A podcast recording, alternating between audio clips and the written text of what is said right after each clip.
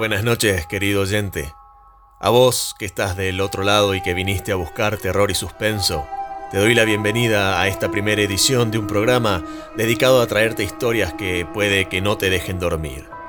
Sin más preámbulo, comenzamos. Esto es Hágase la oscuridad. La imaginación quiere libertad y las ideas en mi cabeza hicieron un motín. Les abrí la puerta. Hágase la oscuridad. Historias y audiorelatos de terror y suspenso.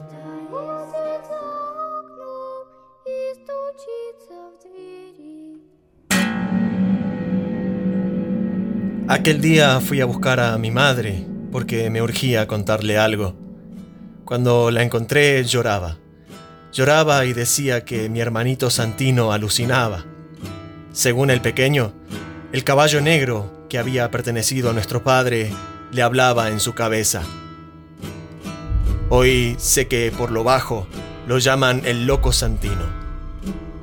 Yo nunca dije a mi madre lo que tenía para contar, pero el caso es que Santino decía la verdad, o yo también estoy loco.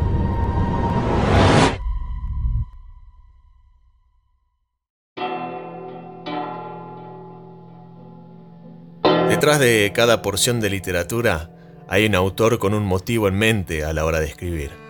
Según Gabriel García Márquez, el escritor escribe un libro para explicarse a sí mismo lo que no se puede explicar.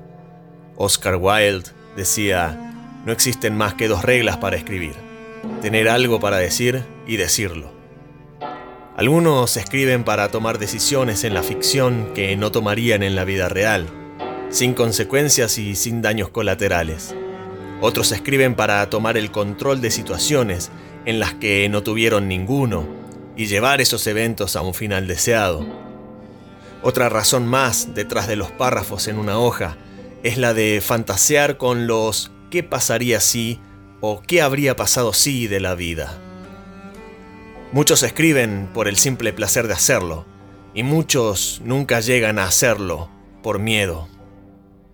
John MacDonald, en la introducción al libro El umbral de la noche de Stephen King, dice, A menudo en las fiestas, a las que evito concurrir siempre que puedo, alguien me da un fuerte apretón de mano sonriendo y después me dice con aire de jubilosa conspiración, Sabe, siempre he deseado escribir.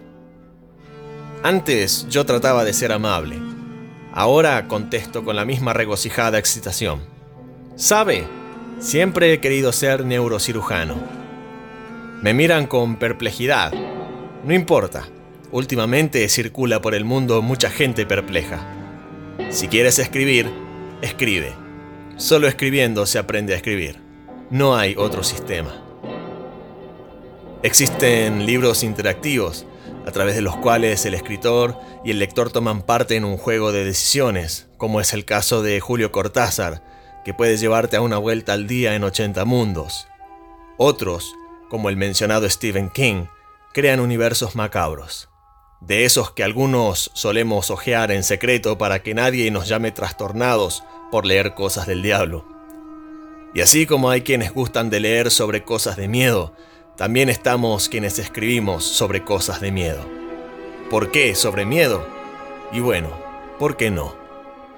El autor de novelas de terror como It, Cementerio de Animales, Carrie y El Resplandor, entre otros, solían preguntarle por qué elegía escribir lo que escribía, a los que Stephen King respondía, ¿qué le hace suponer que puedo elegir?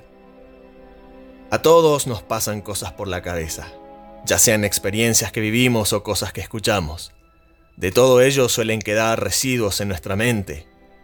Piensen que si durante un paseo se cruzan con hermosos paisajes y en el camino ven un animal muerto. Algunos al finalizar el día recordarán solo el hermoso paisaje, mientras que otros recordarán también el cadáver. Se dice que el terror no es el género más aclamado, pero por otro lado sabemos que se consume. ¿Por qué se escribe terror? Porque hay quienes lo leemos. Y solemos ser los mismos que de niños en los campamentos seculares o cristianos, nos quedábamos alrededor del fuego hablando del duende, del cacuy o la mulánima. Somos los que adultos agarramos el diario para ir directo a los policiales, o nos asomamos por la ventana del colectivo cuando hubo un accidente de tránsito. Somos los que metemos el pie bajo la sábana, sabiendo que lo que está debajo de la cama esperando para tirarme la pata no existe. Aunque también estamos seguros de que si nos tapamos el pie, aquella criatura nunca podrá agarrarnos de él. Somos los que apresuramos el paso a la habitación cuando las luces se apagan y los que miramos con desconfianza hacia el perchero junto a la puerta, porque sabemos que allí solo hay ropa, como también odiamos el hecho de que tenga una tenebrosa silueta humana en la oscuridad. Puede que nos riamos de los niños y sus miedos, de los mitos y las leyendas, todo mientras el sol está sobre nuestras cabezas. Pero cuando viene la noche, somos los que miramos supersticiosos y asustadizos hacia la oscuridad, sabiendo que allí no hay nada, temiendo que sí. La siguiente narración es una obra de ficción. Todos los protagonistas son imaginarios. Puesto que el relato tiene como telón de fondo a nuestra querida Salta, es posible que reconozcas determinadas ubicaciones. Espero que el futuro no encuentre a ningún lugareño encarnando esta historia. Es momento de que subas el volumen. Comienza el relato.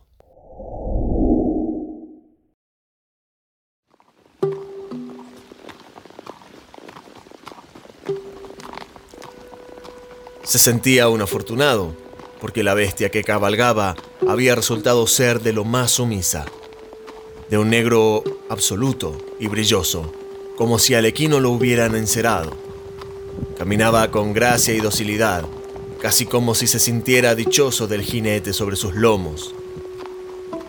El gaucho hincó sus espuelas con suavidad y el caballo aceleró la marcha. A la distancia, se podía oír la furia del río Vierna. Las lluvias de febrero lo habían provocado y ahora las corrientes de agua corrían salvajes hacia el este. El gaucho avanzó sobre su caballo, dirigiéndose al puente. El bramido del río crecía con cada paso.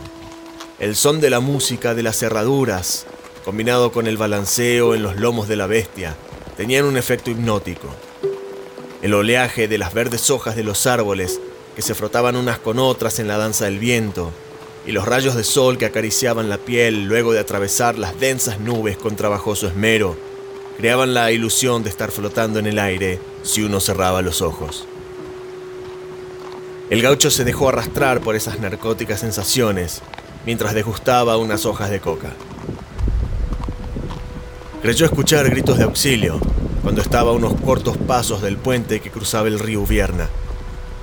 Todavía le quedaba largo trecho hasta la quinta en el gallinato, pero se detuvo para comprobar si verdaderamente había escuchado esos desesperados pedidos de socorro, o si lo había confundido con algún extraño sonido que quizás trajeran las aguas. Volvió a escuchar un grito de auxilio, y hasta el caballo reaccionó con angustiado relincho. Sintiendo la insistencia de las espuelas, el animal marchó con suave trote. Una vez sobre el puente, el gaucho observó con detenimiento mientras se esforzaba por no perder de oído aquellos pedidos de ayuda. Finalmente, al mirar hacia el oeste, observó a una familia de cuatro personas sobre el techo de su vehículo. La trompa del carro de color rojo estaba sumergida en las aguas del río y sus ocupantes sacudían los brazos con desesperación. Las espuelas volvieron a hincarse y el caballo echó a correr en dirección a la desamparada familia. El gaucho observaba con escrutinio aquella desafortunada escena. En su cabeza ya estaba la idea, y en sus extremidades la sangre circulaba impulsada por el heroísmo. Y como si el caballo compartiera las emociones de su jinete, sacudió su cabeza en plena carrera, largando un relincho de premonitorio triunfo ante el arrogante brazo de la muerte que, con halo de victoria, desafiaba al hombre y a la bestia. Caballo y jinete se detuvieron de súbito sobre la pedregosa orilla, al borde de los afilados dientes de la corriente de agua. Algunos hombres y mujeres sumergidos en la impotencia observaban con desesperación aquella escena, y por sus ojos pasó una luz de esperanza con la llegada repentina del gaucho. Unos proferían ruegos y palabras de aliento, mientras que otros hablaban de locura. todavía otros consideraban oportuno pasar revista de lo acontecido. Buscaban atajo, Hubo una crecida. y un desmoronamiento. Jamás se debe cruzar el río. Es sabido. Mírenlos ahora. El gaucho hizo un ademán con la mano, silenciando el innecesario parloteo. Se inclinó sobre el lomo de su caballo y susurró en su oído algo que no se distinguió. De momento, el río era lo único que se hacía oír. La familia en apuros y el gentío callaron expectantes. Se oyó un sonido proveniente de los labios del gaucho, como besos al aire, y el caballo avanzó hacia el agua. Hombre y bestia eran uno. Las piedras ariscas bajo el manto de agua se movían con cada paso del caballo, pero este se asentaba firme y sereno. El gaucho confiaba en su animal y miraba a la familia sobre el techo de su vehículo con despreocupación, con la esperanza de transmitirles el mismo sentimiento. El caballo llegó hasta el lugar y el jinete observó los rostros de una mujer, un hombre y dos niños. Los pequeños primero, dijo. Los niños subieron al lomo de la bestia con torpeza, producto de un brusco movimiento del vehículo que de a poco perdía batalla contra la corriente. Gaucho y caballo giraron sobre sí y emprendieron el tramo de vuelta hacia la orilla. Con la misma determinación, las cerradas pezuñas dieron paso firme y llegaron a la orilla. Los niños descendieron con ayuda y el gaucho se dispuso a repetir la hazaña. Al llegar hasta el vehículo otra vez, el matrimonio ya estaba en posición. La mujer extendió sus brazos, de la misma manera que habían hecho sus hijos. Sus manos ciñeron los hombros del jinete, quien ya estaba afirmado como un árbol desde las riendas, y se impulsó. Hombre, mujer y caballo llegaron a la orilla y la madre fue al encuentro de sus pequeños. El jinete, sin perder más tiempo, volvió a adentrarse en las aguas para dar fin a la pesadilla de una familia. El caballo, ya confiado en un camino invisible trazado por él, avanzó con mayor rapidez. De la orilla salió una advertencia, pero el gaucho no la oyó, ya que el bramido del río era ensordecedor. Nuevamente la advertencia intentó hacerse oír, pero no lo logró. Sin embargo, el hombre que faltaba rescatar detectó la señal de alarma e intentó transmitírsela a su rescatista, mas este no la recibió, puesto que estaba compenetrado en la tarea que tenía por delante. Al llegar hasta el vehículo por tercera y última vez, indicó al hombre que se subiera a los lomos de la bestia a su señal. Pero el hombre no lograba conseguir estabilidad, ya que el vehículo perdía agarre bajo las ruedas sumergidas. Cuando pudo hacerlo, dio un salto accidentado y quedó colgado del costado del caballo. La bestia, confundida ante el azar en medio de un acostumbrado proceder, se inquietó. Comenzó a dar pasos inseguros sobre piedras escurridizas y parecía que el hombre terminaría por caer. El gaucho lo asió de sus ropas y lo ayudó a acomodarse sobre los lomos del caballo mientras hábilmente calmaba al animal con silbidos. El equino terminó por tranquilizarse y recuperar la postura. El gaucho observó la orilla y vio que la gente le hacía señas de alarma. El hombre detrás suyo comenzó a urgir a su rescatista para que se apresuraran. El gaucho miró a su alrededor y observó que la corriente arrastraba un árbol arrancado de raíz. Venía directamente hacia ellos. Sin desesperar, clavó las espuelas y el caballo avanzó con paso torpe. Parecía como si hubiera perdido la seguridad y la destreza con que había venido actuando. Sus pezuñas daban pasos accidentados y perdía estabilidad. El gaucho observó que el árbol se abalanzaba sin remedio sobre ellos y que en cuestión de segundos los embestiría. Actuó rápido y hasta con cierta violencia.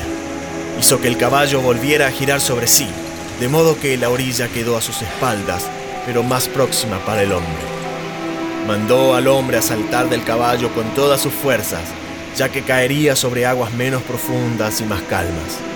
No hubo tiempo para terquedades ni reiteraciones. El hombre hizo lo que se le dijo. Saltó y como se lo había dicho su salvador, cayó sobre aguas planas y aquietadas. Volteó con aire victorioso y el espíritu avivado para recibir al gaucho y expresarle su eterna gratitud.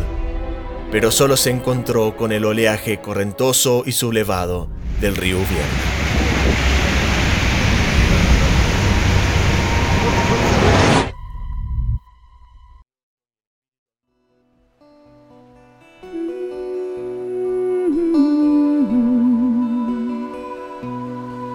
El gaucho sintió un fuerte sacudón y despertó de súbito.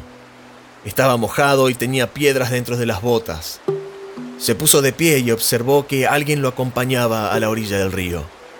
Quiso hablarle, pero sus palabras no surgieron debido a la sorpresa que lo invadió. Jamás en su vida había visto a un hombre tan extraño como aquel que estaba allí, de estatura corta y semblante ancestral. Miró a su alrededor para ubicarse. Aquel extraño le aseguró que estaban en su tierra, a unos cuantos kilómetros al este del puente.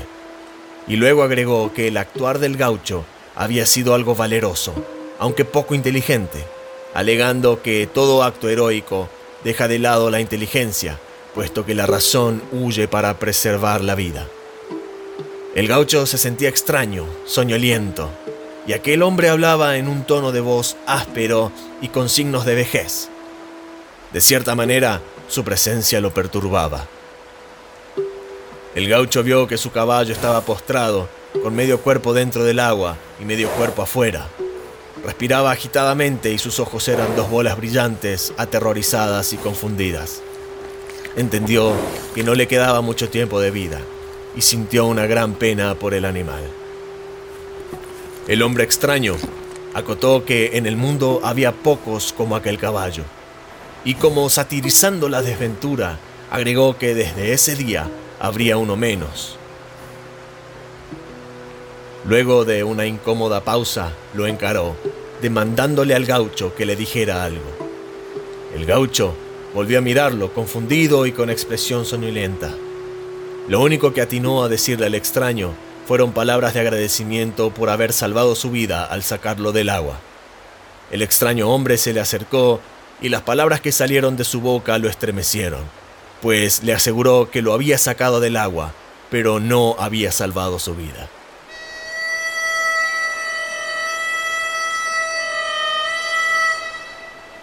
El gaucho frunció el ceño y retrocedió y el extraño se limitó a mirarlo y sonreír. Tomando todo aquello como un macabro juego, el gaucho quiso excusarse con la inocencia de un niño diciendo que tenía que volver a su casa, puesto que era un largo trecho. Pero el extraño hizo que se detuviera, diciéndole que no se confundiera, pues no podía pretender volver de donde había venido. La confusión del gaucho se acrecentó sobremanera. Le demandó explicaciones, que fuera claro con lo que decía, pues el extraño solo pronunciaba sin sentidos. Entonces el extraño habló claro y dijo al gaucho que las personas que él había ayudado habían sobrevivido, pero él no.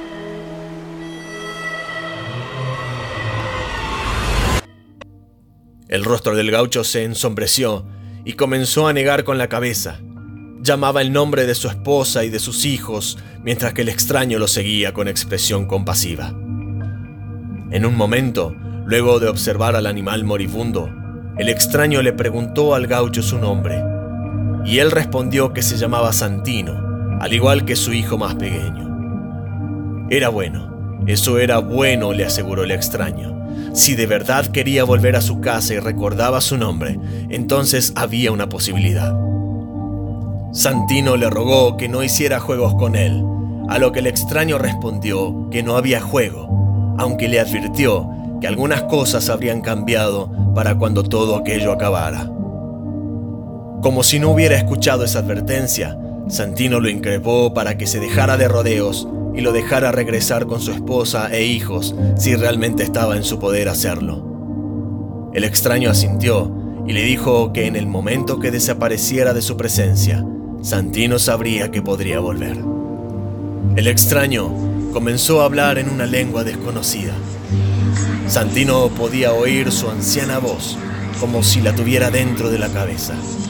Los ojos del extraño se tornaron blancos y su voz se convirtió en un susurro ecoico.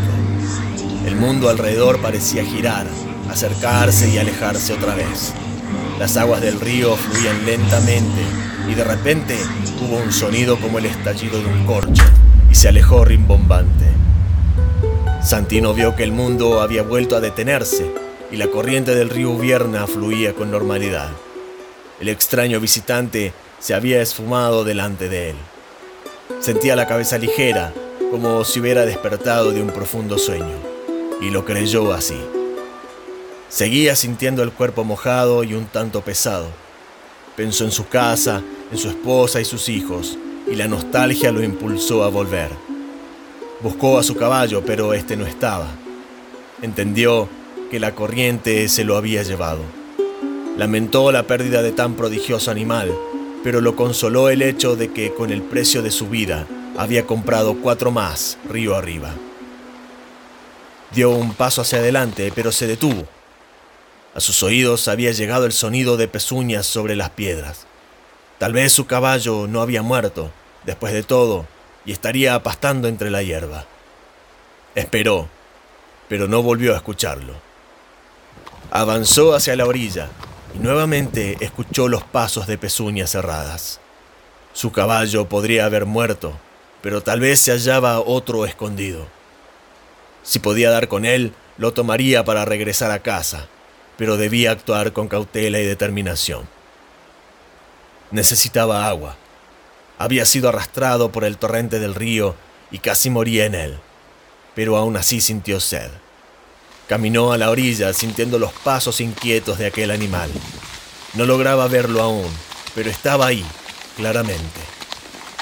Santino inclinó su rostro hacia el agua y en el reflejo cristalino conoció la verdad. Había un caballo cerca, claramente, coexistiendo a orillas del río Ubierna con él, claramente y el caballo era él.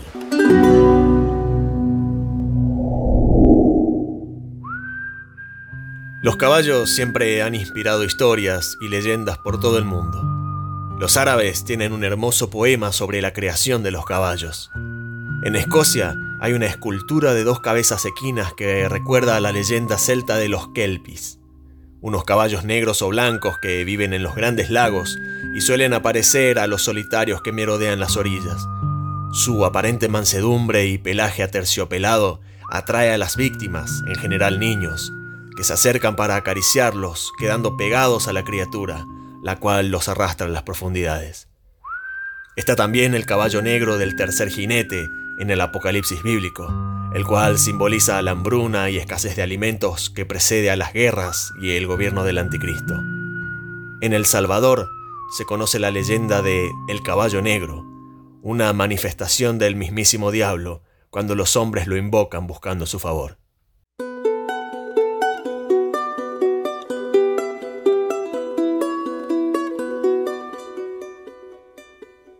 Desde niño he tenido un profundo respeto por los caballos. No solo son animales imponentes, sino que están dotados de hermosura. Hay un consejo que siempre se oye y es el de no pararse detrás de un caballo, porque suelen patear. A mí nadie me lo dijo, y es por eso que la primera vez que me crucé con uno, a los seis o siete años, este me impartió la lección.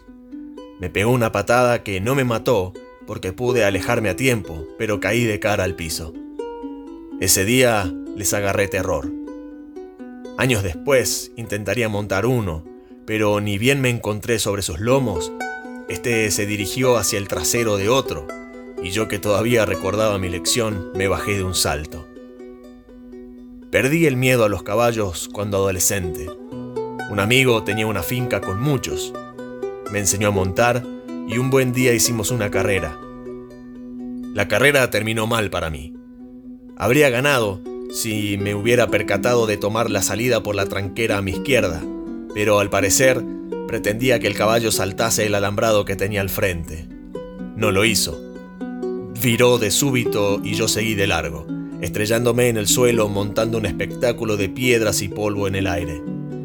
Si mi amigo Javier está escuchando esto, Javi, me debes la revancha. A pesar de mi caída, no volví a temer a los caballos, y hoy en día están en mi lista de animales favoritos. Algún día desearía tener uno. Me gusta ver fotos de ellos y videos. Fue así que me crucé con un video en particular, tras el cual nació la historia El Gaucho. En el video se podía ver a un caballo y su jinete en un río crecido. El hombre montado estaba nada más y nada menos que ayudando a unas personas que habían quedado atrapadas en un banco de arena en medio de la correntada. El jinete logra salvar a todos y la hazaña tiene un final feliz. Pero mi imaginación y yo nos fuimos hacia el qué habría pasado si de la vida, y lo que nació fue la historia que escuchaste. Espero la hayas disfrutado tanto como yo al escribirla y narrarla para vos. Sin más que agregar, me despido y espero encontrarte aquí la semana que viene en una nueva edición de Hágase la Oscuridad, donde más historias de terror y suspenso te esperan para acompañarte a dormir. Saludos y que disfrutes de esta pieza musical llamada Caballo Negro, interpretada por los serenateños de Miguel Castillo. Chao. Esto fue Hágase la Oscuridad historias y audiorelatos de terror y suspenso.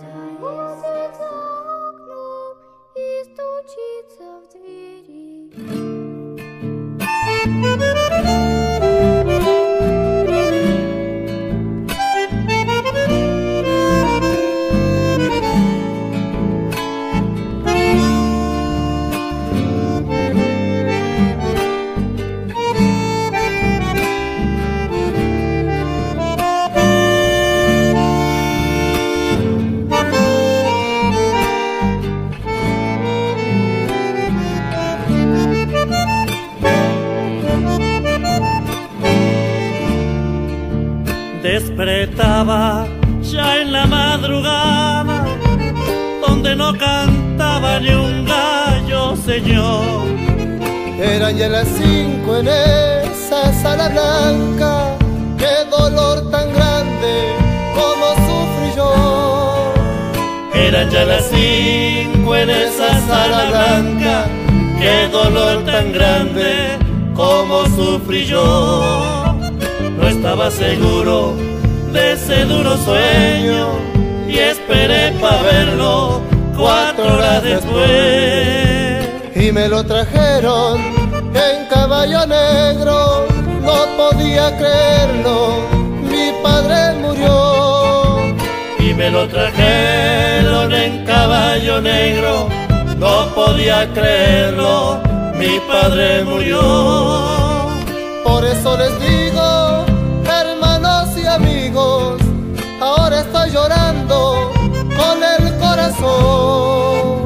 pesar de todo lo que estoy sufriendo, para mí estás vivo, para mí no has muerto. A pesar de todo lo que estoy sufriendo, viejo yo te llevo en mi corazón.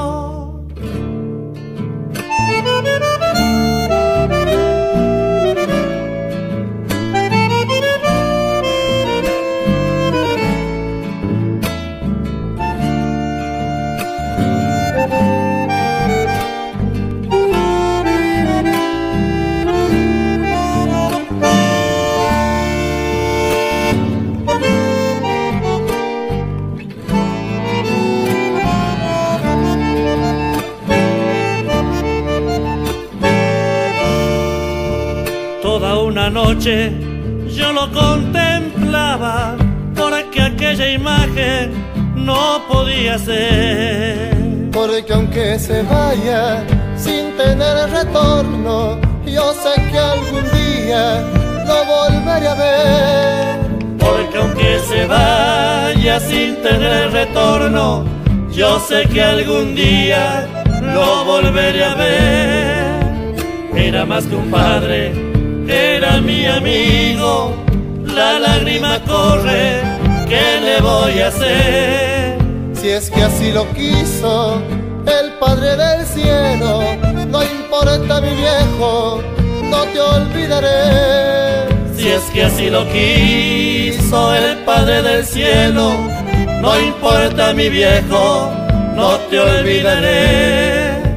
Por eso les digo, hermanos y amigos, llorando con el corazón. A pesar de todo lo que estoy sufriendo, para mí estás vivo, para mí no has muerto. A pesar de todo lo que estoy sufriendo, viejo yo te llevo en mi corazón.